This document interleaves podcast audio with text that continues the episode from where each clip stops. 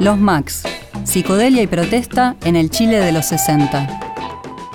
Vamos a remontarnos a fines de los años 60 con un gran grupo llamado Los Max. Vamos a escuchar un poquito de un instrumental de ellos.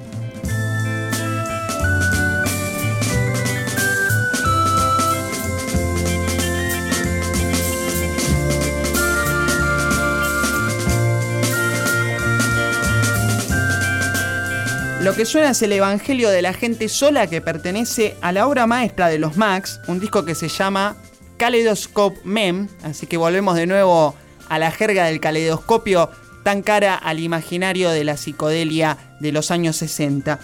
La banda tenía sus orígenes en la región de Valparaíso y tiene que ver con Carlos y David McIver como fundadores iniciales el padre de Carlos y David McKeever, pues como delata su apellido, eran hermanos, era un melómano que gustaba mucho del jazz, pero también estaba muy abierto a las novedades y es así que trajo el rock and roll de modo muy temprano a la casa familiar y es así que los McKeever escucharon desde muy chicos a artistas como Elvis Presley o los Everly Brothers. De hecho, inicialmente ellos cantaban como dúo, que en el año 62, en los actos del colegio, ubicado en el barrio Playa Ancha de Valparaíso, temas del repertorio de los Everly Brothers, usando guitarras acústicas españolas que tenían en la casa. Pero después se van a unir José Miguel Soto en bajo, Eduardo Carretero en batería y el, pianista Daniel Jojanovic, y así se forman los Mavericks a mediados del año 64. Eh, Era un hombre adaptado de novelas de cowboys eh, bien estadounidenses. Los escucha un DJ de la época que tenía un contacto en Santiago y hace el puente para que actúen en Radio Portales donde tenían un show de varias horas. No eran obviamente el único número presente, pero de este modo logran entablar un contacto con la discográfica RCA para dar una prueba, la cual la aceptaron inmediatamente los directivos de RCA porque les gustó muchísimo el material y tenían ya mucha práctica en vivo. El día que finalmente llegaron a los estudios de grabación para registrar el primer simple, tenían todo preparado menos el nombre del grupo. ¿Por qué? Porque ha habido un integrante que por algún ardid registra la denominación de Mavericks y no pueden usarla. Pero deciden utilizar los Max, que es un poco una abreviatura del apellido McIver. Van eh, entonces a grabar varios simples que son muy interesantes porque además de ser en castellano, idioma que luego van a abandonar, plantean una especie de transición muy interesante entre lo que era la nueva ola chilena, que fue una de las nuevas olas más importantes que tuvo el continente, además de la argentina, la peruana, incluso la, la, brasileña. La brasileña, por supuesto, la puertorriqueña, pero ya empieza a ver conatos de lo que era el sonido británico, de la invasión británica. Y es así que empieza un camino muy interesante la primera formación que graba a mediados del año 65 estaba integrada por David McKeever en guitarra, Carlos McKeever en voz, José Miguel Soto en bajo, Daniel eh, que mencionamos anteriormente en piano, Eduardo Carretero en batería y Gabriel Marambio en segunda guitarra. Los primeros que se van son Marambio y Carretero, y eso da paso a la llegada de Eduardo da Silva y Raúl Villegas.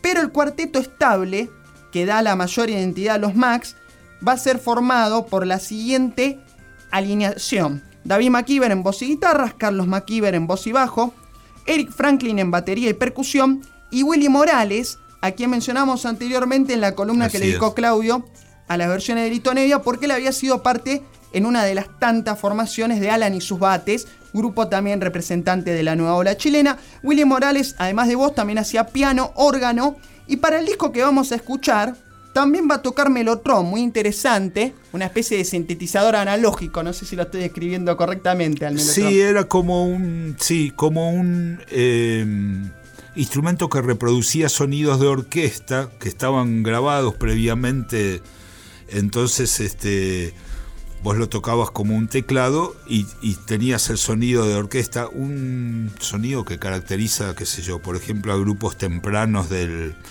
del rock sinfónico como de Modi Blues, por ejemplo. Obviamente lo usaron los Beatles, pero es interesante también en el...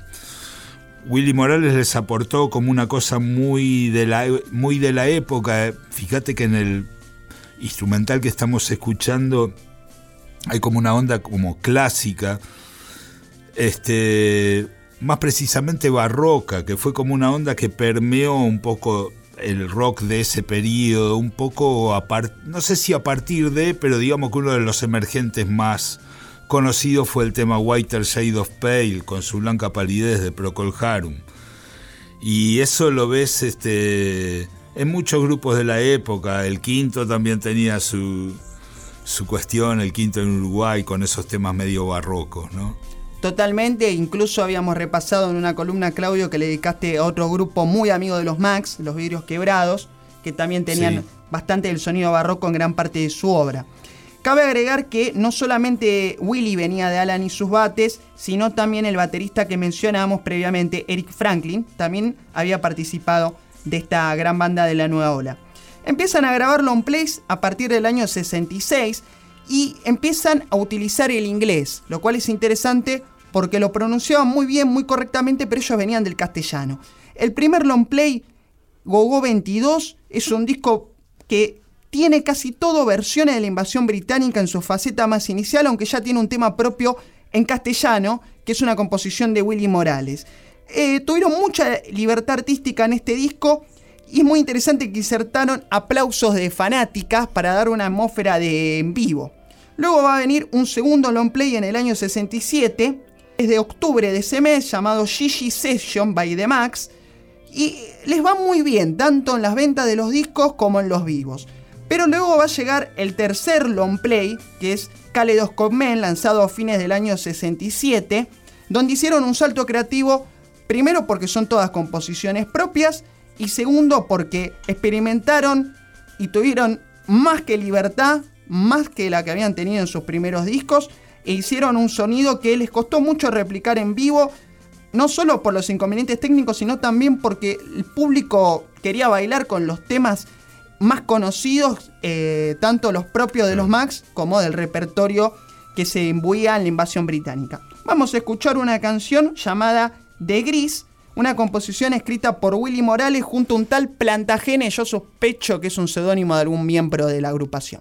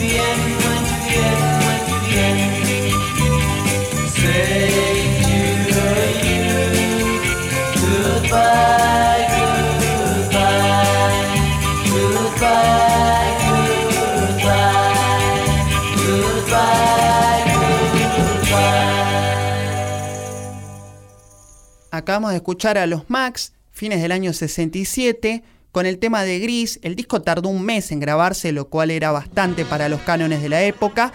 Y además hay que destacar el gran trabajo del ingeniero de sonido de RCA, Luis Torrejón, quien ayudó muchísimo a la banda e hizo una gran labor. El disco igualmente tuvo un éxito, la única composición en castellano, La muerte de mi hermano, que era un tema antibélico que no fue compuesto por miembros del grupo y no fue lanzado como simple porque a la discográfica no le gustaba mucho eh, la idea de hablar de la invasión de Estados Unidos a República Dominicana. No obstante, la gente pidió el tema y llegó a estar entre los cinco más difundidos en la radio chilena para comienzos del 68. La banda va a partir a Italia probando suerte en la posible grabación de un disco en tierras europeas, pero no lo logra y RCA va a sacar otro long play con material descartado de los anteriores, pero lamentablemente este rock psicodélico tan bello no va a tener una continuidad y va a quedar allí un poco inconcluso. Vamos a escuchar muy brevemente una rareza, un tema que se llama Condúceme a tu vida, que no es un tema de los Max, sino que es un tema de un grupo argentino que va a tener una columna en otra historia, que se llamaban Los Seasons, y que lo versionaron los Max en un simple.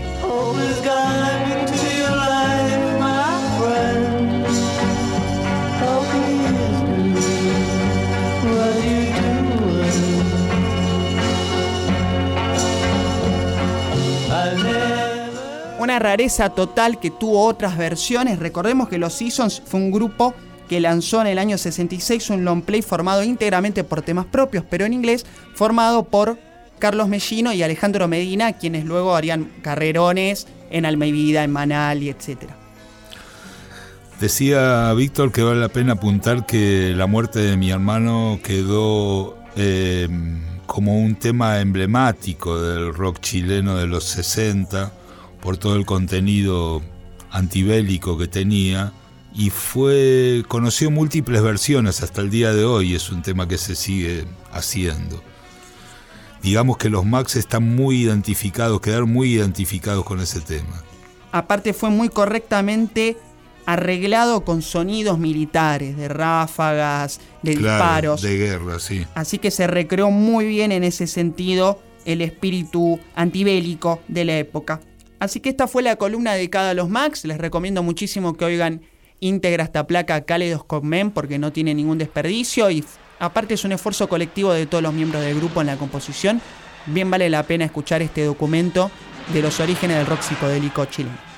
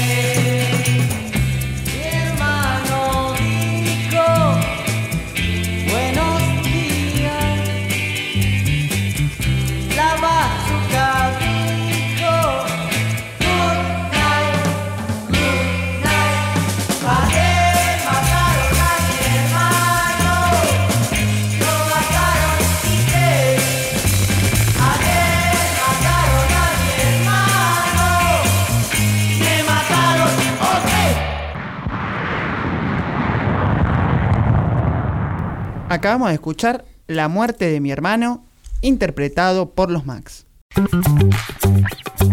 Otra historia. Con Claudio Kleiman, Víctor Tapia, Valeria Pertón y Mauro Feola.